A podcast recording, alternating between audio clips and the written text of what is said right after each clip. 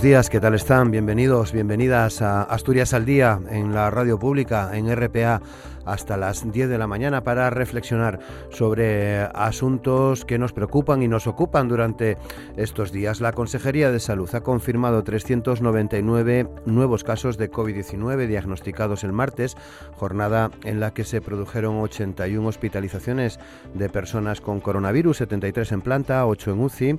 Por otra parte, se registraron 118 altas. Actualmente en Asturias hay 800 pacientes ingresados con confirmación o sospecha de COVID-19 y otras 145 personas afectadas permanecen en unidades de cuidados intensivos. Además, el martes se produjeron 21 fallecimientos, 10 mujeres de edades comprendidas entre los 74 y los 96 años y 11 varones con edades entre los 56 y los 92 años. Nueve de estas personas tenían domicilio en un centro residencial de mayores. El Servicio de Salud del Principado realizó el martes 6.878 pruebas de diagnóstico de infección activa y la tasa de positividad se situó en el 7,28%, según el nuevo criterio establecido por el Ministerio de Sanidad que realiza el cálculo en función del número de pruebas positivas procesadas en vez de por casos confirmados. Por otra parte, el presidente del Principado, Adrián Barbón, ha descartado plantear ahora mismo una desescalada de las medidas adoptadas para tratar de frenar el aumento de casos COVID como la apertura de la hostelería, el toque de queda o los cierres perimetrales. Con las Navidades a la vista, cualquier decisión que se adopte de aquí al próximo mes estará condicionada por la evolución de la situación epidemiológica. De hecho, el Gobierno central y las comunidades autónomas se han dado un poco más de tiempo para tratar de consensuar unas medidas comunes de cara a las fiestas navideñas. El Consejo Interterritorial del Sistema Nacional de Salud ha abordado este miércoles ayer la necesidad de establecer limitaciones ante unas fechas marcadas por las reuniones familiares y por la interacción social. El ministro de Sanidad, Salvador Illa, ha señalado al término del Consejo Interterritorial que el documento requiere más trabajo, por lo que esperan tener un marco común de recomendaciones en la cita de la próxima semana, del próximo miércoles, aunque luego cada cual, eh, cada comunidad autónoma, tendrá que aplicar eh, esas medidas a la realidad de cada territorio. El Gobierno plantea, en principio, limitar a seis personas las reuniones sociales, aboga por un confinamiento nocturno entre la una de la madrugada y las seis de la madrugada en los días claves, Nochebuena y Nochevieja. El resto de días continuaría vigente el toque de queda que cada territorio está aplicando, llegado el momento y amparado en el estado de alarma. En el borrador del Ministerio también se recomienda que no se celebren cabalgatas de reyes y que las reuniones se ciñan a poder ser a los convivientes. Otro asunto que dejamos sobre la mesa de Asturias al Día en esta mañana, en este jueves 26 de noviembre, son dos nombres, Lorena Dacuña y Susana Criada, Criado, perdón, que son las dos mujeres que fueron asesinadas en Asturias en este año 2020 y algunos datos que hemos venido repitiendo durante todos estos días. En el primer semestre del año se presentaron en Asturias 1.363 denuncias por violencia de género, un 0,06 menos que en el mismo periodo del año anterior. En los seis primeros meses de este año 2020, marcado por la pandemia y la declaración del estado de alarma, se han tramitado 351 órdenes de alejamiento, un 18% menos que en el mismo periodo del año 19. Los datos disponibles del Sistema de Seguimiento Integral de Casos de Violencia de Género, el Biogen, señalan que en septiembre en el Principado había 1.447 casos con seguimiento policial y 692 mujeres protegidas. Tres de las víctimas de violencia de género con seguimiento policial son tres chicas menores de edad cuyos agresores también son menores. Asturias dedica este año el programa de actos para conmemorar el 25N, el Día Internacional contra la Violencia eh, de Género, a la lucha contra la desigualdad económica con el objetivo de concienciar a la ciudadanía sobre la necesidad de erradicar la violencia machista desde sus cimientos. No es la primera vez que traemos aquí otro dato en relación a esta conmemoración, eh, es el de la desigualdad que se traduce en Asturias en una brecha salarial del 20,96%, la más alta del país y en una tasa de actividad de las mujeres que se sitúa en el último puesto de las cifras nacionales, con un 46,91% de asturianas eh, ocupadas. Desde la crisis de 2008, según los datos que mm, ha puesto sobre la mesa el gobierno regional, la población activa se redujo en 23.500 mujeres en Asturias. Son asuntos que hoy vamos a, poner eh, eh, sobre la mesa para recibir opiniones de Roberto Morís, que es eh, diputado del Partido Socialista en el Congreso, de Reyes Urlé, diputada del Partido Popular en la Junta General del Principado, del coordinador de Ciudadanos en San Martín, Simón Marcos, y de la diputada de Podemos Asturias en la Junta General del Principado, Nuria Rodríguez, con Amor Argüelles y Manolo Luiña en los controles de sonido. Aquí comienza Asturias al Día, con Roberto Pato. 9 de la mañana y 7 minutos. Saludamos a Roberto Morís. ¿Qué tal, Roberto? ¿Cómo estás? Muy buenos días. Hola, buenos días. Encantado de saludaros.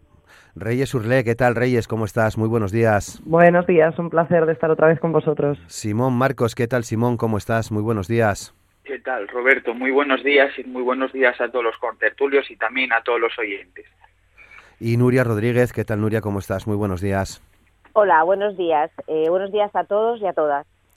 Bueno, pues muchas gracias a los cuatro por participar hoy con nosotros en el programa para abordar eh, em, esos dos asuntos que ya comentábamos en la, en la portada del programa de hoy esa mm, evolución de la pandemia en Asturias, la reapertura del pequeño comercio, el plan del gobierno para las eh, Navidades. Eh, Nuria, ¿Cómo, ¿Cómo, valoras lo que, lo que tenemos sobre la mesa en esta jornada, en este jueves, los datos de, la pandemia y las distintas iniciativas de las que, lógicamente, luego hablaremos más en profundidad? Bueno, pues la verdad es que es eh, bastante complicado valorar, eh, bueno, pues las cifras y la situación. Eh, digo valorar de manera concienzuda porque yo no tengo el conocimiento ni la formación como para poder eh, extraer datos eh, contundentes o, conclusiones contundentes. Lo que sí teníamos claro, o al menos yo tenía claro, y la lo tenía claro mucha gente de mi organización, es que eh, el cierre del pequeño comercio, bueno, pues en este caso en Asturias no se sostenía, porque no estábamos hablando del cierre del pequeño comercio en general, sino que estábamos hablando del cierre del pequeño comercio en un sector determinado, porque nos encontrábamos con librerías abiertas, floristerías abiertas, eh, ferreterías abiertas, y sin embargo eh, el sector del calzado y el sector de, de, la ropa, del textil, pues se encontraba, se encontraba cerrado.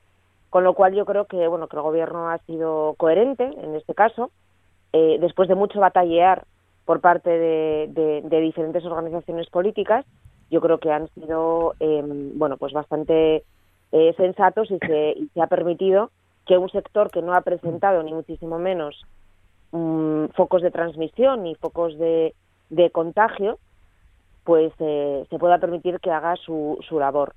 Lo único que puedo decir es que evidentemente las cifras no son muy alentadoras, la situación está complicada, muy muy complicada, la gente eh, se está contagiando y la gente eh, necesita, obviamente, en el, momento, en el momento del contagio y en, una, en un momento determinado o en una situación determinada de la, de la curva, necesita em, ayuda y necesita refuerzo médico.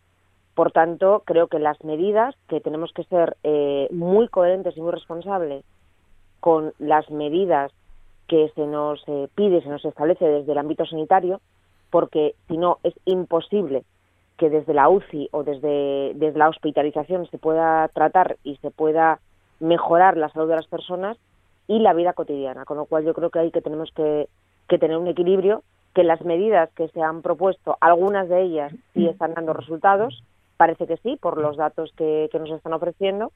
Y bueno, en fin, yo creo que eh, no puedo evitarlo, soy una persona optimista por naturaleza, creo que eh, hay un último esfuerzo que hacer, de una temporadina de esfuerzo y yo creo que después las cosas van a ir bastante, bastante mejor y creo que después tendremos que mirar hacia atrás, pensar por qué se ha producido esto, qué cosas tenemos que cambiar y sobre todo eh, qué fortalezas nos han quedado y qué cosas tenemos que mejorar para que, bueno, si esto se volviera a producir, eh, supiéramos reaccionar de una manera más rápida y sobre todo de una manera más contundente. Simón. Sí, bueno, eh, a mí me gustaría, en primer lugar, no trasladar las condolencias a esas personas que desgraciadamente se siguen quedando por el camino y también desear una pronta recuperación a, las personas que en estos momentos están padeciendo eh, la enfermedad. Con respecto a los datos epidemiológicos en Asturias, estamos viviendo días muy duros, momentos totalmente insólitos y de mucho sufrimiento.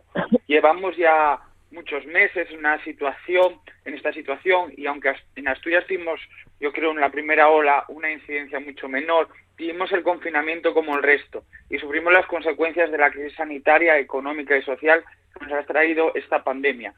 Lo único que esperamos es que esto acabe lo más pronto posible, que llegue una vacuna que nos dé la inmunidad, pero necesitamos eh, lograr, eh, lograr frenar este virus que con todo y con todos. Pero mientras llega ese momento, tenemos que exigir a quienes nos, nos gobierna, quienes manejan los datos y tienen acceso a ellos, eh, a, los, a los informes científicos que actúen con rigor. Lo que ocurre que una vez que el propio presidente del Principado ha reconocido su responsabilidad y ha dicho públicamente, eh, todos lo hemos visto hace unos días, tras haber presumido durante meses de tener unos buenos datos, que nos relajamos, que nos confiamos pues no parece que la gestión esté siendo muy rigurosa, ¿no? Por lo tanto, eh, celebramos que el presidente Barbón sea honesto, sea humilde y, reconozca los errores que, que, se hayan podido cometer. Pasamos de ser, es verdad, el ejemplo, el milagro asturiano, y de ver cómo Barbón se paseaba por las televisiones en toda España, un día sí y otro también, a ser noticia, pero precisamente por todo lo contrario, ¿no? Por los malos datos, el colapso sanitario, las UCIs en, máximos históricos, ¿no? Sin embargo, es ahora cuando yo creo que el presidente de Barbón debería de salir a los medios a inspirar por lo menos tranquilidad a la sociedad asturiana. Ha llegado la hora, desde nuestro punto de vista, de que Barbón deje de parapetarse y esconderse detrás de un comité científico para justificar sus decisiones. Un comité cuyos dictámenes desconocemos, porque realmente no sabemos con qué datos se están tomando las decisiones de cerrar el comercio, la hostelería. Nosotros consideramos, y en esto coincido con mi compañera Nuria, en que fue muy precipitado cerrar el comercio, ¿no? Consideramos también que el comercio y la hostelería son seguros y creemos que evidentemente se deben de adoptar unas medidas más serias y más sensatas para estos sectores que están pasando unos momentos muy duros y muy inéditos también. Gracias, Simón. Eh, Reyes. Sí, bueno, la verdad es que escuchante al inicio los titulares estaba pensando, digo, madre mía, digo, si es que no, no hay noticias buenas hoy, ¿no? Y, bueno, estamos pasando por un momento muy, muy delicado, ¿no? Nos encontramos en, una situación sanitaria, económica y, social que, que, es crítica, ¿no? Vemos pues como el total de fallecidos en Asturias asciende a 900 seis eh, víctimas confirmadas, según datos que pude leer hoy en un, en un medio escrito, que los ingresados en UCI son 310 eh, pacientes, de la mayoría de los cuales están produciéndose en esta, en esta segunda ola, que hay un repunte otra vez en los contagios de los geriátricos asturianos, es decir, eh, estamos en un momento muy delicado, muy delicado y, la respuesta está siendo ineficaz por parte del gobierno, ¿no? Lo decía antes el compañero Simón, ¿no? Parece que ese, ese triunfalismo de la, de la primera ola hace que ahora mismo esté un gobierno desbordado, que esté perdido y que falta contundencia a la hora de tomar medidas. Medidas mm, que deben de ser asesoradas y regirse por criterios científicos, no por falsos expertos de, del gobierno, ¿no? Si me permitís la, la expresión son datos complicados donde sinceramente creo que realmente las personas, los profesionales que han mitigado la gravedad eh, son los profesionales sanitarios ante esta situación, con esa ineficacia y falta de, gestión y previsión de quien realmente tiene esas competencias, que es el gobierno del Principado de Asturias. Y al final, estos datos, estas situaciones eh, complicadas en este momento que vivimos en, Asturias, en esta segunda ola, al final afecta también de forma directa a otros sectores. ¿no? Y me refiero a esos cierres perimetrales, me refiero al, cierre del comercio, ¿no? Lo decía antes la compañera Nuria, ¿no? ¿Qué, qué criterios hay? Es decir, ¿Por qué de repente, de la noche a la mañana, si yo mm, salgo a la calle y tengo determinadas necesidades básicas, con todo el respeto a todos los comercios, pero para mí es una necesidad ir a comprarme a lo mejor unas zapatillas antes que un ramo de flores. Y no podía comprar zapatillas, pero sí podía comprar flores. Entonces, ¿en qué criterios nos estamos basando a la hora de tomar este tipo de, decisiones? No, no me parece justo. Creo que no está siendo el trato justo al comercio. Por lo tanto, creo que debemos necesitar mm, buscar un equilibrio. Yo creo que el gobierno necesita buscar ese equilibrio entre, por un lado, lograr la seguridad sanitaria y, por otro lado, frenar la sangría de la actividad económica. Es decir, no se puede discriminar a nadie, tenemos que respetar los sectores económicos y, desde luego, el empleo.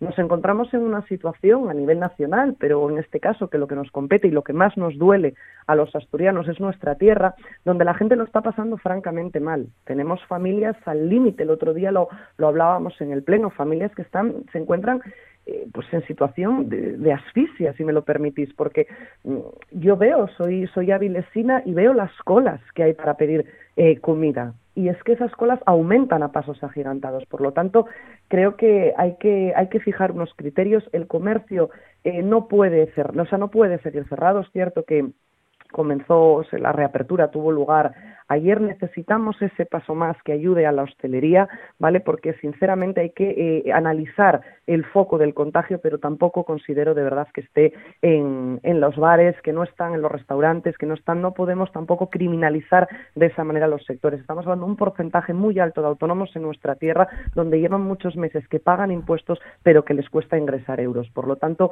necesitamos un poco de cordura en la gestión y desde luego un poco de credibilidad y solvencia por parte del gobierno del Principado. Roberto. Bueno, en primer lugar, me gustaría comenzar lamentando, bueno, por las personas que, que han fallecido, ¿no? Es decir, se nos, se nos va gente joven, pero sobre todo se nos van personas mayores que podrían vivir unos cuantos eh, años más con, con, calidad de vida y bueno pues son pérdidas eh, irreemplazables y yo creo que no podemos normalizar estas estas cifras ni podemos hacerlo en Asturias ni, ni en España, es decir, eh, normalizar estas cifras quiere decir que, bueno, pues todos, el conjunto de, la sociedad, pues eh, con responsabilidad no mm, veamos esto como, como una cuestión menor, no la normalicemos y, bueno, pues pongamos todos nuestro grano de arena para, para poder eh, superarlo. Es decir, que nuestra actitud y nuestro compromiso es fundamental y sobre todo de cara a estas eh, fechas ¿no? que tenemos en, en un horizonte, ¿no? Bueno, el gobierno del Principado de Asturias, eh, siento diferir con, con los eh, compañeros, eh, yo creo que ha trabajado siempre con, con, anticipación y siguiendo los criterios de los expertos. Es decir, eh, todas las decisiones que se tomaron, por, por duras que, que sean, todas las decisiones sanitarias que a la, a la vez van unidas a las, a las económicas, porque aunque hay bueno debilidades económicas eh, como consecuencia de la pandemia no eh, lo que está claro es que sin, salud no, no hay economía no entonces todas las decisiones que se tomaron se hicieron con criterios de expertos de, de epidemiólogos de expertos en salud, pública eh, el principado eh, ha hecho público ese comité de, de, de expertos que creo que eh, no se merecen bueno pues eh, como lo acabamos de escuchar no esos menosprecios cuando es un equipo interdisciplinar y de gente muy preparada los objetivos de las medidas que se toman, eh, a nadie le gusta tomar decisiones drásticas, pero son fundamentalmente dos. Evitar el colapso sanitario, eso eh, tenemos claro que había que, evitarlo y que hay que evitarlo,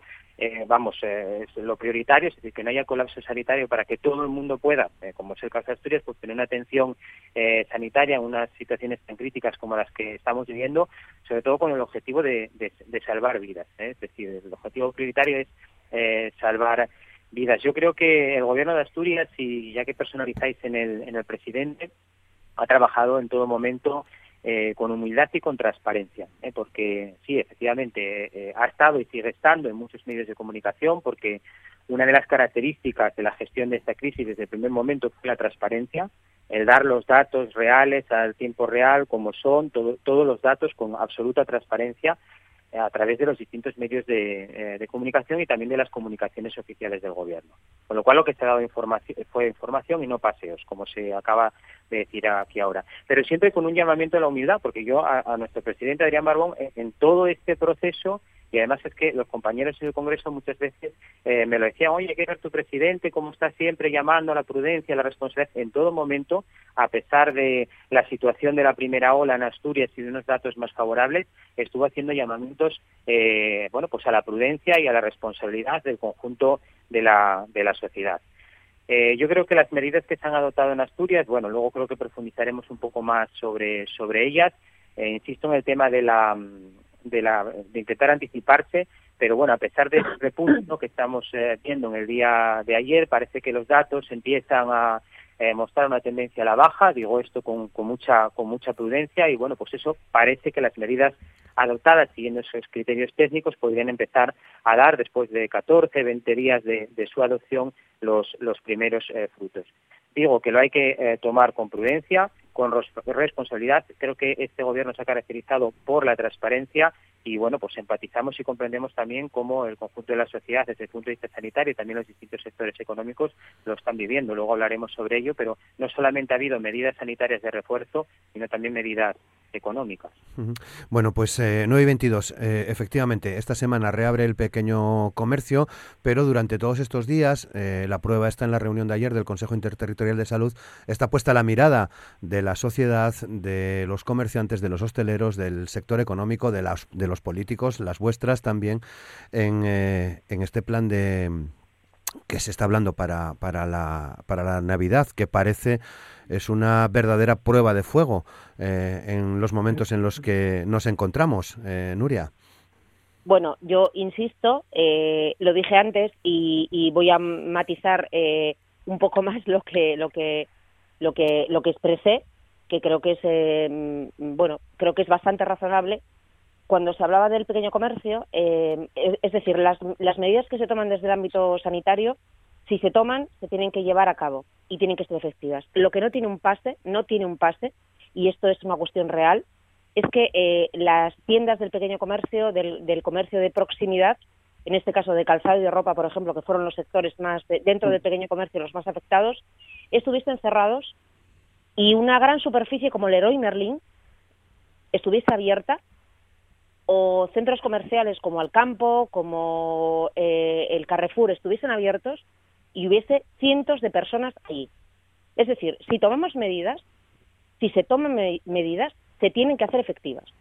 Lo que no puede ser es que se diga que el pequeño comercio, en este caso, de ropa y de calzado, puede ser un foco de contagio y nadie esté mirando, nadie, ningún político, ninguna persona eh, de quienes toman estas de decisiones se traslade un día de semana o un día de fin de semana a una superficie como por ejemplo Leroy Merlin en Sisión y compruebe cuánta gente hay en ese sitio.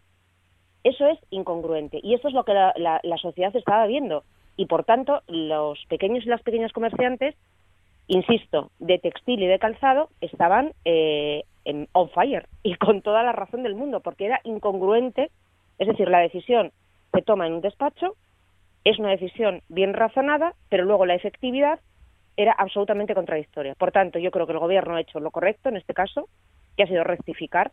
No le quedaba otra porque, porque no había ningún sentido para, para lo contrario. Y creo que a partir de aquí eh, la sociedad, es decir, los contagios están ahí, el sistema sanitario está a punto de, de bloquearse. Por tanto, creo que mm, las críticas que se puedan hacer, en este caso, al presidente del Gobierno bueno, en este, en, este momento determinado es Adrián Barbón el presidente del gobierno, pero si la presidenta del gobierno fuera Teresa Mayada, eh, una compañera a la que yo a la que yo admiro particularmente por, por el discurso que tiene, no por las cosas que dice, sino por cómo lo dice y por la convicción que tiene con respecto a algunas cuestiones. Bueno, pues yo eh, yo particularmente creo que eh, mi grupo eh, político sería exactamente igual de leal porque hay cuestiones sanitarias que son evidentes. Es decir, ayer me decía una persona del ámbito sanitario que está siendo durísimo, durísimo ver cómo hay gente que, que se está muriendo. Ver cómo eh, el sistema sanitario puede estar eh, en, en, nada, en una situación de bloqueo y eso nadie, nadie que esté al frente eh, puede permitir que esto ocurra. Por tanto, obviamente, eh, las autoridades sanitarias a las que yo les tengo absoluto y total respeto, cuando dictaminan algo lo dictaminan porque saben qué es lo que está pasando, al menos en un sector fundamental como es el sector público, como es el sector sanitario público, que bueno, que creo que está que la gente en ese ámbito está haciendo todos los esfuerzos posibles. Así que yo creo que eh, mm, la lealtad con la sociedad ahora mismo, con los vecinos y las vecinas, con la población asturiana, es fundamentalmente ser racionales, prudentes y no hacer críticas eh, fáciles porque eso nos deja en muy mal lugar a las personas que estamos en política. Las críticas fáciles, en este caso al presidente Adrián Barbón, creo que no son justas. Creo que, bueno, se puede, mm, nuestra labor debería ser aportar mucho más y, sobre todo, em, entender que es una situación, un conflicto sanitario, una preocupación sanitaria muy compleja de gestionar y fuera quien fuera eh, la persona que estuviese al frente, yo creo que, bueno, ahora lo que toca es eh, arrimar el hombro trabajar y solucionar el problema. Con respecto a las Navidades, y soy muy breve, Roberto, que no quiero eh, no quiero enredarme mucho más, entiendo em, entiendo absolutamente las medidas que se proponen porque creo que bueno pues que hay datos contundentes de eh, que los focos o que algunos de los focos de transmisión comunitaria se producen en eventos familiares y yo creo que aquí lo que toca fundamentalmente a la gente a nos, nos toca a todos y a todas es mirar a nuestra derecha, a nuestra izquierda, ver eh, que tenemos familiares que pueden estar en, situación de riesgo y ver que tenemos eh, personas con las que podemos contar en un momento determinado. Y estas navidades van a ser atípicas, pero no tienen por qué ser eh, nefastas ni tienen por qué ser dañinas para la emocionabilidad de la gente, sino que tenemos que ser mucho más responsables, evitar bueno pues los, las tradiciones que teníamos hasta ahora solo va a ser este año, insisto, yo soy optimista por naturaleza, creo que el año que viene, creo que las navidades del 2021 van a ser todo lo contrario y creo que la población eh, estamos en posesión y estamos en situación de poder hacer un ejercicio de responsabilidad durante este periodo navideño y demostrar que entre todos y todas podemos vencer al virus. Eh, Simón. Sí, bueno, eh, decía el compañero Roberto en su intervención que la salud es fundamental y que sin salud no hay economía, algo con lo que yo estoy completamente de acuerdo, ¿no? Estamos viendo que está quedando mucha gente por el camino, que hay situaciones dramáticas en muchas familias y por supuesto que hay que empatizar con ellas y aceptar que la salud es fundamental, pero también es cierto, ¿no? Que sin economía tampoco hay salud. Eso es un hecho real, ¿no? Decía Reyes que eh, en su anterior intervención también que estaban multiplicando las colas para eh, pedir comida y eso desgraciadamente eso así es así no esta crisis sanitaria este drama humano que estamos viviendo en este maldito 2020 lleva aparejado también eh, una crisis económica yo creo que sin precedentes en nuestro país no por lo tanto mm, centrándonos en Asturias celebramos por supuesto que el comercio haya por, por fin podido abrir sus puertas y esperamos que en los próximos días, en las próximas semanas, también la hostelería pueda eh, volver a hacerlo y a funcionar con total normalidad, ¿no? Porque creemos sinceramente que eh, lo que está haciendo desde nuestro punto de vista en estos momentos el Ejecutivo asturiano es muy fácil, ¿no? Gobernar así, yo creo que es muy fácil, ¿no? Cerrar todas las actividades no esenciales, recortar derechos fundamentales, establecer cierres perimetrales y reducir al máximo la movilidad pues evidentemente así gobierna cualquiera, ¿no? Lo, difícil es gobernar sabiendo combinar el hecho de salvar vidas y empleos. Hacían también mis compañeras en su, tanto Nuria como, como Reyes, apelación constante a que no se entendían los criterios reales y sanitarios y científicos que se estaban estableciendo a la hora de determinar qué sector era esencial o no, ¿no? Yo creo que no tiene sentido y con respeto también por supuesto, a todos los sectores, eh, porque yo creo que cualquier sector es esencial siempre y cuando haya familias que dependan para subsistir directamente de él, ¿no? Pero, mm, ¿con qué criterio se establece que una gran superficie, como son los centros comerciales, Carrefour, Alcampo, etcétera, eh, ahí no hay contagios? Y si, por ejemplo, en un bar, en una pequeña tienda de barrio, que venda, que venda lana, que venda zapatillas, ahí se contagios, ¿no? ¿Qué criterios científicos? Porque si el compañero del Partido Socialista me da argumentación científica, entonces yo me callo y asumo el error. Pero realmente es que creo que no hay ningún rigor científico y sanitario para establecer ese tipo de medidas, ¿no? Porque mm, yo creo, insisto, en que criminalizar al, al comercio, al pequeño comercio y a la hostelería no es la solución. Yo a mí me gustaría eh, que los representantes, de, los representantes del Partido Socialista se recorrieran eh, Asturias y visitaran a estos compañeros hosteleros que están encerrados en las iglesias de las cuencas y en Avilés y conocieran realmente el verdadero drama humano que están viviendo, ¿no? Yo pude conocerlo esta semana y comprobar cómo muchos de ellos, aparte de tener que hacer frente a los seguros sociales, que yo sinceramente sigo sin entenderlo ocho meses después, ¿cómo puede ser que una empresa o un autónomo que tenga cero ingresos se le siga cobrando impuestos, ¿no? Yo creo que debemos de fijarnos en este sentido un poco más en lo que están haciendo países de nuestro entorno, como Alemania, ¿no? Que está asumiendo hasta el 80% de las pérdidas de los sectores afectados por la aplicación del estado de alarma, ¿no? Por lo tanto, insisto, ya concluyo en que hay que empatizar un poco más. Eh, eh, Alemania, Alemania tiene un sistema tributario muy distinto al que tenemos aquí en el Estado español. Por, por supuesto, también por, qué puede hacer frente, por qué puede hacer frente a esas cuestiones.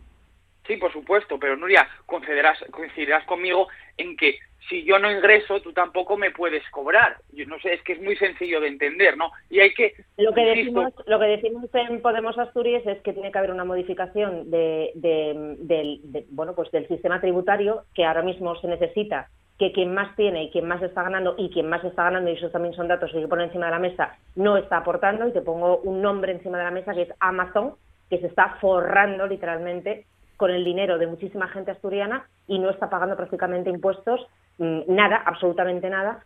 Y ahí habría que eh, hacer una reforma para poder hacer frente a esas ayudas que, que tú reclamas, con lo cual creo que hay que ser coherentes y que hay que decir una cosa y la otra, porque si solo decimos una parte, estamos engañando a la ciudadanía. Sí, también engañamos a la ciudadanía cuando quienes precisamente tenéis la potestad para cambiar eso sois vosotros que estáis en el gobierno, formáis parte de un gobierno de coalición con el Partido Socialista. Por lo tanto, las palabras están muy bien, pero vosotros, insisto, ahora que gobernáis, tenéis potestad para hacerlo.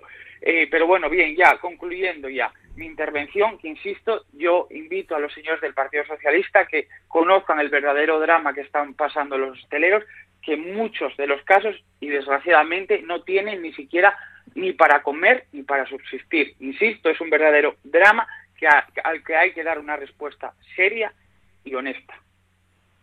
Reyes. Sí, bueno, desde el Partido Popular, desde nuestro grupo, venimos reclamando algo que, consideramos justo, ¿no? Y es que si hay cierres, si se producen cierres de, cualquier índole, tienen que estar respaldados, respaldados con unos informes, los cuales pedimos, pero el Gobierno, en falta de transparencia, no nos los hace llegar, son informes que relacionan directamente esos cierres con la mejoría. Es decir, lo que habrá que analizar, en primer lugar, es dónde están los focos.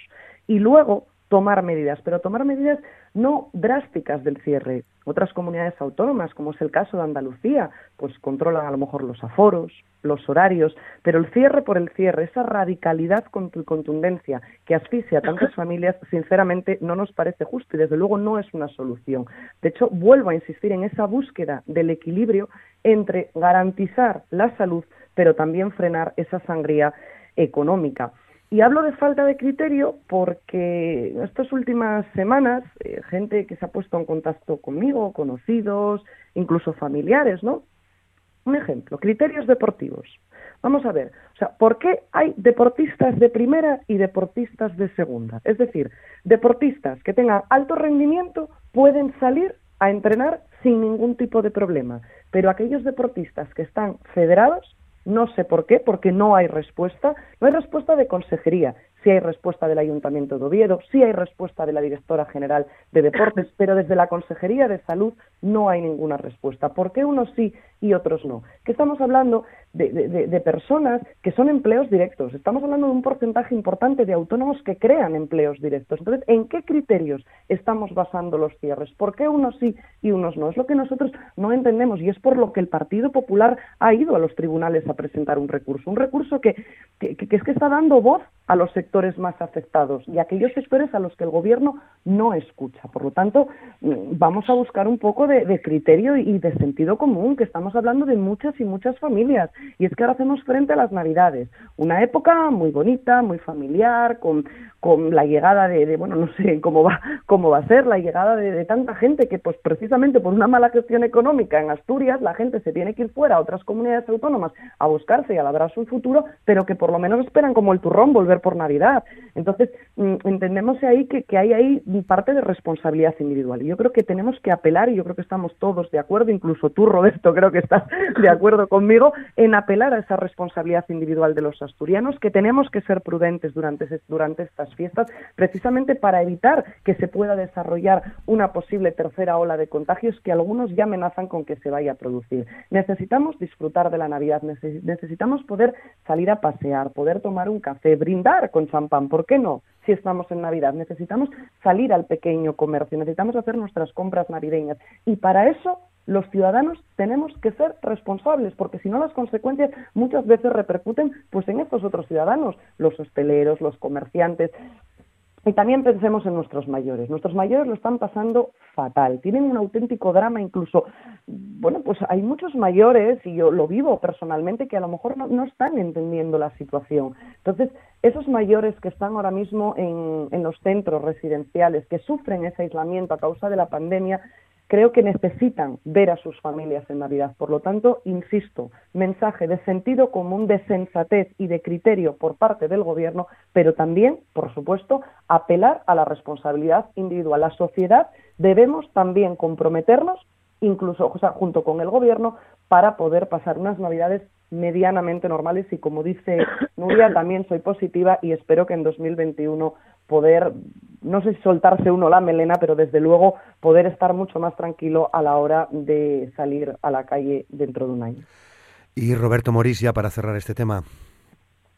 Sí, claro que tenemos que apelar a la, a la responsabilidad y vuelvo a insistir en que aquí se han seguido criterios técnicos y criterios de los expertos. Es más, a mí me gustaría, Reyes, que te retrasases ese calificativo de falsos expertos al que, al que te has referido. Yo no sé si has eh, leído la composición del comité de expertos. Roberto, en ningún momento estaba hablando de los expertos realmente expertos. Creo que estoy diciendo que el gobierno, cuando hablo falsos expertos, me estoy refiriendo. Ya, pero me estás preguntando. Si me preguntas, tendré que contestarte, Roberto. Entonces, yo no estoy en ningún momento faltando a los expertos, porque lo que estoy diciendo es que a quien hay que seguir los criterios es a esos expertos, a los profesionales que saben lo que está bien y lo que no está bien. No, sí, Roberto. a confundir a la gente porque cuando estamos hablando de los expertos no estamos hablando de falsos expertos, no sé si has visto esa composición de expertos, expertos, psicólogos, enfermeras, investigadoras, catedráticos de constitucional, catedráticos... que en el PSOE hay muchos expertos, por eso son los falsos expertos a los que me refiero. Creo que lo entendiste de sobra, Roberto. Por Reyes... No confundas toda la sociedad. Puede jugar con esta serie de cuestiones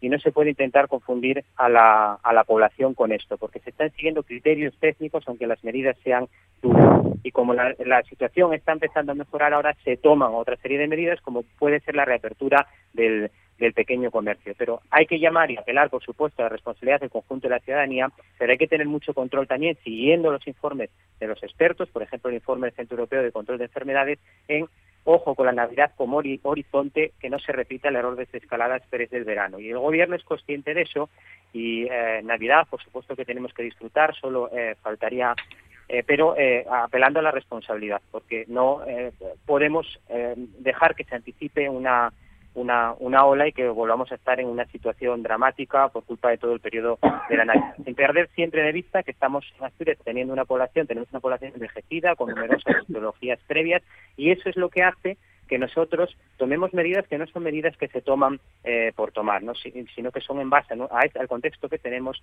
y, y, también a las recomendaciones de los expertos.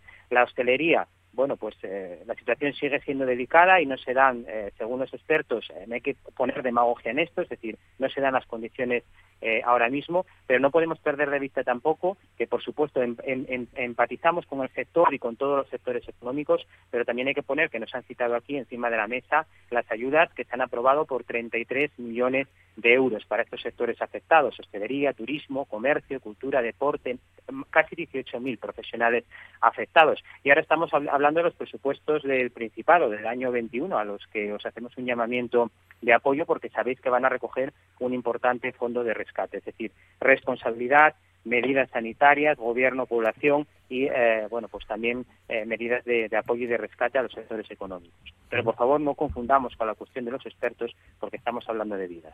Bueno, 9 y 41 minutos. Quería ya eh, pediros reflexiones en torno a otro asunto que habitualmente tratamos en, en, el programa, tratamos en Asturias al día, especialmente en esta, en esta semana, eh, coincidiendo con el, con el 25N. Nuria, ¿qué reflexión nos dejas? Bueno, pues que, que, los datos que tenemos sobre violencia contra las mujeres y sobre violencia contra los niños y las niñas, perdón, de familias en las que se está dando este tipo de violencia, son absoluta y totalmente alarmantes. Y son absoluta y totalmente indigeribles por, por el común de la población, por el común de, de las personas, eh, bueno, de la, de la sociedad en general, ¿no? Creo que, que, estamos en un momento muy crítico, creo que se están lanzando mensajes eh, muy mm, contraproducentes eh, y creo que además, eh, bueno, pues esos mensajes que alguna parte de la ciudadanía se está tragando, y digo literalmente tragando porque son mensajes que se están produciendo de una manera absolutamente eh, populista y absolutamente publicista, eh, entendido en este sentido el, el publicismo como, como algo eh, que, se, que se maneja sin reflexionar, bueno, pues creo que son totalmente contraproducentes. Yo, por mi parte, eh, ayer, eh, 25N, fue el segundo año, eh, ya pasó en el 2019 y ha pasado otra vez en el 2020, que la Junta General del Principado de Asturias no hizo una declaración institucional para, para bueno, pues para pedir principalmente concienciación con esta cuestión y respeto y reconocimiento a las mujeres que han sido asesinadas eh, por violencia de género. Y esto me preocupa.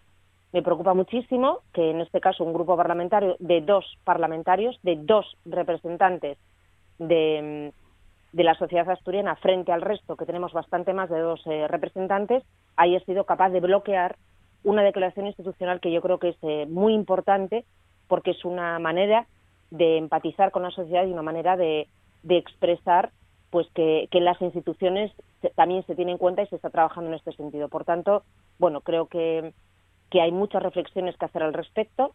Creo que mm, la situación es eh, muy complicada, aparte de la, de la situación sanitaria que tenemos, bueno, pues parece que las cifras de mujeres asesinadas eh, todos los años siguen siendo un drama, que haya una mujer asesinada ya es un drama, y bueno, creo que debería hacernos reflexionar, mm, en este caso, a los eh, grupos políticos que sí, efectivamente, somos capaces de reconocer que hay un problema evidente, reflexionar sobre qué medidas se, tienen que tomar y sobre todo sobre qué línea política discursiva y de, y de acto eh, público, acto público me refiero a acciones institucionales, tenemos que llevar a cabo porque, porque la verdad es que la situación es absoluta y totalmente insoportable. Mm, Simón.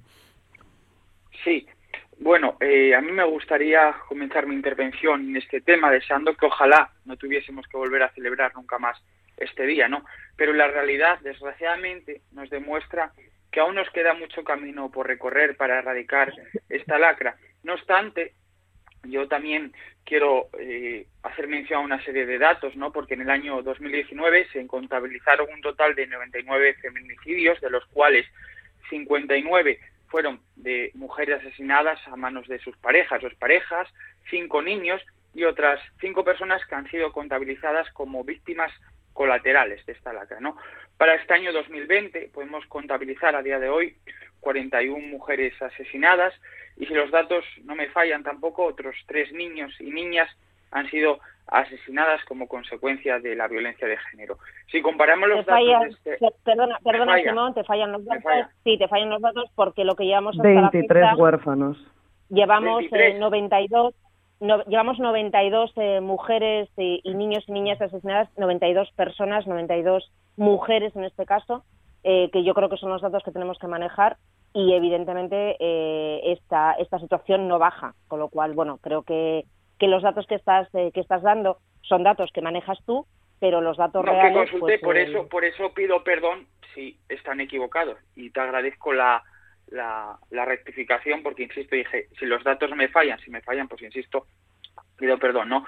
Pero, eh, si bien es cierto, porque además al, al comienzo del programa eh, Roberto había hecho hincapié que las denuncias de violencia de género eh, han descendido en el conjunto general de España este año en torno al 14,6% y estos son datos contrastados del, del Ministerio de Igualdad, ¿no? En comparación con el mismo periodo del año anterior, insisto, queda muchísimo camino por recorrer para lograr vencer a este a esta lacra, ¿no? También quiero hacer una eh, mención especial para esa denominada violencia vicaria, porque según también datos oficiales en España hay uno de cada cinco menores que han presenciado en algún momento de sus vidas antes actos de violencia contra sus madres, ¿no? Y por lo tanto yo creo que debemos de también focalizar el, foco en este tipo de menores para prestar todo el asesoramiento y la atención psicológica y social que estos niños y niñas eh, merecen, ¿no? Y también creo que es muy importante reconocer la labor, eh, yo creo que impagable, que hacen tanto los jueces, los fiscales, los policías, las asociaciones, etcétera, para tratar de combatir esta lacra, ¿no? Y yo me gustaría también eh, finalizar mi intervención animando a todas las mujeres a que no tengan miedo ni vergüenza, que toda la sociedad estamos con ella con ellas y que si sufren violencia que se atrevan a denunciar porque desde luego no bastan no van a estar solas no por lo tanto nosotros lo que pedimos es que eh, no haya ninguna mujer desamparada que no haya ninguna mujer maltratada ni asesinada y ojalá insisto algún día podamos celebrar esa cifra mágica de cero mujeres asesinadas y maltratadas. Reyes. Sí bueno son Lorena y Susana dos de las mujeres asturianas que han sido asesinadas dentro de, la cifra global a manos de, sus parejas o exparejas y que han dejado también un montón de huérfanos menores de 18 años. A mí me consta la cifra de 23, ya no me atrevo a, decir exactamente la cifra, no vaya a ser que, que, bueno, que igual incurramos en, algún, en algún error, pero yo es la, la cifra que, que me consta. Lo único que sé y que esa cifra sí que es real es que desde el año 2003 que vamos contabilizando el número de víctimas de violencia de género, en España hay 1.074 mujeres asesinadas por violencia machista.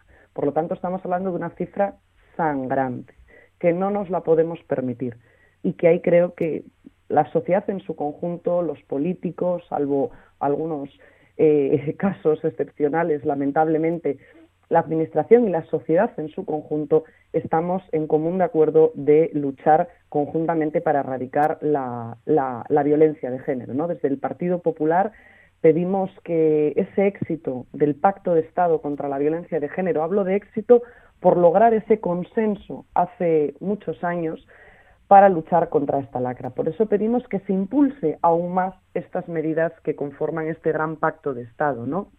Es un pacto que que insisto, vuelvo a reiterar que ha sido un éxito de todos porque ha logrado con sus medidas una mayor prevención, una mayor eh, concienciación e impulso a las denuncias a través de, la justicia gratuita, se ha producido mejora en la asistencia y en la protección de las mujeres y eso es algo que, es positivo. No voy a decir que, que, nos alegremos porque nos alegraremos el día que, como decían Simón y Nuria, no haya ninguna víctima, pero que el avance está ahí. Creo que hay que animar a todas esas mujeres a denunciar, animarlas a decirles que no están solas, que tenemos justicia, que los cuerpos y fuerzas de seguridad del Estado están ahí para velar por nuestra seguridad, a los cuales también creo que hay que agradecer su gran labor y que algún día, ojalá ese 25 de noviembre, lo celebremos para que decir y celebrar y gritar en alto que no hay violencia machista.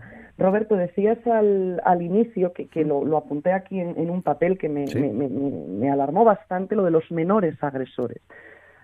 Claro, es que, es que hay que empezar por la educación. Sé que es un tópico, pero es que es una realidad. La educación es la base absolutamente de todo en nuestra sociedad. Es decir, los niños tienen que saber que un niño pegue a otro niño no está bien. Pero que un niño pegue a una niña está muy mal. Eso es violencia, eso es machismo, eso es discriminación y esos niños lo tienen que ver. Es decir, los más jóvenes no pueden aceptar como normal algunos comportamientos, determinadas conductas o controles con sus parejas. Y desde luego lo que tenemos también que controlar y vigilar son las redes sociales un claro ejemplo de cómo esa manipulación de menores controlando a sus parejas en las redes sociales, intentando conocer cuáles son sus claves del Facebook, del Twitter o del Instagram, eh, que si no puedes ir con faldita, que si no puedes hablar con otros amigos, que si hoy te quedas en casa, si no salgo yo no sales tú. ¿Esto qué es? Esto no puede producirse entre menores. Un chaval con 16 años no puede empezar a desarrollar su juventud y su vida con esos pensamientos, y muchísimo menos la mujer consentir que eso es normal. Eso no es una normalidad. Y por lo tanto creo que tenemos que invertir y concienciar a través de la educación para formar hombres y mujeres eh, buenos, hombres y mujeres que sean libres y desde luego que no repercuten en el futuro en una familia donde de ese núcleo familiar falte la mujer porque su expareja le ha pegado un tiro, le ha apuñalado o le ha maltratado. Por lo tanto, impulsemos ese, ese impacto, ese, perdón, ese pacto de Estado y desde luego mm, luchemos todos en, en torno al mismo proyecto común que es acabar con esa, con esa lacra de la violencia de género. Roberto. Yo solamente una cosa, perdón por la interrupción, pero suscribo, suscribo palabra por palabra lo que acaba de decir mi compañera Reyes Urlé y creo que, que, esto es un avance importante. Ya me callo, pero tenía que decirlo porque me he hasta emocionado, la verdad. Eh, Roberto. Sí. Yo también decir que efectivamente coincido en, en, ese mensaje, sobre todo en el papel de la, de la educación, porque al fin y al cabo, pues la base, ¿no? De la violencia contra la mujer está en la desigualdad que eh, vivimos como sociedad y que para pues, combatir esa desigualdad hay que hacerlo desde la base que sobre todo es el sistema educativo porque es una mm. prioridad de, toda la sociedad. Coincido además en la importancia del pacto de Estado contra la violencia de género. Yo además en el Congreso participo de la comisión de seguimiento, soy miembro de la comisión de seguimiento del pacto de Estado contra la violencia de género un pacto que se alcanzó en el, en el año 2017, pero que fue, eh, una vez eh, que los socialistas estuvimos en el gobierno, a partir del año 2018, cuando se produjo realmente una dotación presupuestaria a ese pacto, ¿no? Porque el pacto de Estado contra la violencia de género, mm, que, es, que es muy importante, eh, hay que bueno pues dotarlo de inversión presupuestaria. Si no tiene presupuesto no se pueden llevar eh, adelante sus medidas. En este proyecto de presupuestos que estamos eh, tramitando en el Congreso, los presupuestos generales del Estado para el año 2021, hay un incremento importantísimo de la dotación presupuestaria de ese pacto, que va luego a las comunidades, que va también a los ayuntamientos. De hecho, en estos días que se están votando pues todas las enmiendas en la Comisión de Hacienda, eh, una enmienda del gobierno de, coalición, a iniciativa del Grupo Socialista, de eh, subir a 40 millones de, los, eh, de euros destinados a los, a los ayuntamientos. Porque debemos recordar que, con los recortes y la racionalización del año 2013, bueno, pues se quitó a los ayuntamientos las competencias en violencia de género. La administración municipal tiene muchísima importancia también en la lucha contra la violencia de género. Por eso, que ese pacto se esté eh, eh, desarrollando, que haya prácticamente un 82% de las medidas eh, cumplidas o en proceso, que estemos hablando de más de 180 millones de euros para el pacto, de, ahora 40 millones de euros también directamente para los ayuntamientos, creo que es claro. O sea, que poner en valor, por supuesto, el pacto de Estado contra la violencia de género y esto es algo, bueno, pues que, mm, que nos compete a todos, al conjunto de la sociedad, pero también a las administraciones, ¿no? y eh, creo que tenemos que condenar todos aquellos discursos no que bueno pues eh, lo que están intentando hacer es negacionismo en torno a la violencia de género. Y eso tenemos que condenarlo y no solo condenarlo combatirlo porque eh, si al final no permitimos que se pongan en duda toda esa serie de, de, cuestiones pues vamos por mal camino. En relación a los presupuestos y ya para cerrar señalar también que hemos trabajado en, en una dotación para el ministerio eh, de Justicia, eh, que incluye partidas para la creación de nuevas unidades de valoración forense integral de la violencia de género. Por eso, insisto, consenso en torno a esto, pero también dotación presupuestaria, porque para luchar contra la violencia de género hay que hacerlo también desde los presupuestos generales del Estado y los presupuestos de las comunidades autónomas y, y los ayuntamientos. Muy bien, pues nos quedan cinco minutos, nos queda, por tanto, algo menos de un minuto para una última reflexión en el programa de hoy, Nuria. Sí, a mí me gustaría decir que, bueno, que mm, comparto mm, en, gran medida las reflexiones que se han hecho por parte de, mis compañeros contertulios, pero sí me gustaría decir y me gustaría apuntar algo.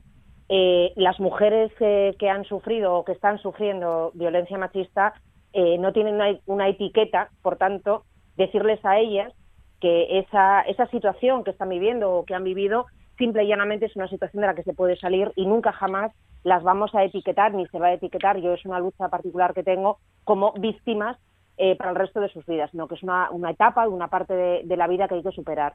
Por tanto, eh, yo creo que se han hecho avances para que aquellas mujeres que por la situación que tengan o por la reflexión a la que lleguen no quieran denunciar ante, eh, bueno, pues ante, en este caso ante la policía o no quieran denunciar una situación de maltrato, también tienen que ser atendidas y también son mujeres que entendemos que necesitan ayuda. Y creo que esa reflexión tiene que ayudar a que cada una eh, sepa y sea consciente de que no es normal amar, no es eh, maltratar y no es normal vivir una situación de dolor. El dolor no, no va unido al amor, ni muchísimo menos, y que eh, en, este caso las instituciones públicas y las, las personas que, que estamos en, en, en política vamos a ayudarlas porque es nuestra obligación acabar con esta cuestión y es nuestra obligación demostrar que eh, en todo momento y en toda situación somos capaces de reaccionar y de, y de activar protocolos eh, importantes para que esta situación se, se, supere. 30 hmm. segundos, Simón, ya como última reflexión, por favor. Pues yo estoy completamente de acuerdo en que la educación debe ser la herramienta eh, para erradicar esta lacra, porque yo creo que es fundamental eh, enseñar y formar a las nuevas generaciones en que debemos de estar en un plano de igualdad y que no por eh, controlar más a tu pareja la vas a querer más, ¿no? Por lo tanto, coincido con las reflexiones que han hecho mis compañeros y animar y insistir en que las mujeres no están solas y jamás lo estarán y que las animo a denunciar. Reyes Urlé, 30 segundinos también para cerrar. Que hay, hay luz, muy breve. Hay luz al final del túnel hay muchas mujeres que han visto esa luz, que han denunciado, han sido valientes y a día de hoy caminan en libertad, son libres. Por lo tanto, animar a todas esas mujeres a que denuncien, a que utilicen los recursos que están a disposición para hacerlo y también animar a toda la sociedad y apelar a esa responsabilidad que esperemos que pronto también haya luz después de esta pandemia. Y Roberto Morís, también última reflexión, por favor. Nada, fortalecer el consenso en esta materia, no podemos quebrar el consenso, tenemos que fortalecerlo, apoyar a la ley, también a quienes la aplican, apoyar a las víctimas, muy importante, no cuestionarlas ni permitir que las cuestionen, reconocer el papel de las organizaciones de mujeres y no señalarlas, invertir en prevención y sobre todo decir a las mujeres que, estamos eh, con ellas para, para luchar contra esta lacra. Muy bien, pues ponemos ya el punto y final al programa de hoy jueves. Nuria Rodríguez, muchas gracias. Feliz semana. Muchas gracias, mucho ánimo. Esto ya tenemos la luz al final del túnel, así que mucho ánimo y mucha responsabilidad. Simón Marcos, muchas gracias también. Feliz semana. Muchas gracias, Roberto. Eh, feliz semana a ti y también feliz semana a todos los contertulios y oyentes. Reyes Urlé, muchas gracias. Feliz semana, Reyes, también. Gracias, igualmente. Y Roberto Morís, muchas gracias, Roberto. Feliz semana también para ti. Muchas gracias. Muchas gracias. Feliz semana a todos. Y llegamos al final. Son casi las 10 eh, de la mañana. Muchas gracias también a todos ustedes por seguir este programa, Asturias al Día, por estar sintonizando la radio pública asturiana, la RPA. Ahora llegan las noticias eh, de las 10. A continuación, el programa La Radio es Mía. Nosotros, ya saben, regresamos mañana viernes a partir de las 9 de la mañana, Asturias al Día en RPA. Saludos también de Amor Argüelles y Manolo Luiña, que han estado en eh, los controles de sonido. Y saludos también de, en mi nombre, de Roberto Pato. Les esperamos aquí en Asturias al Día, en RPA. Hasta mañana. Gracias.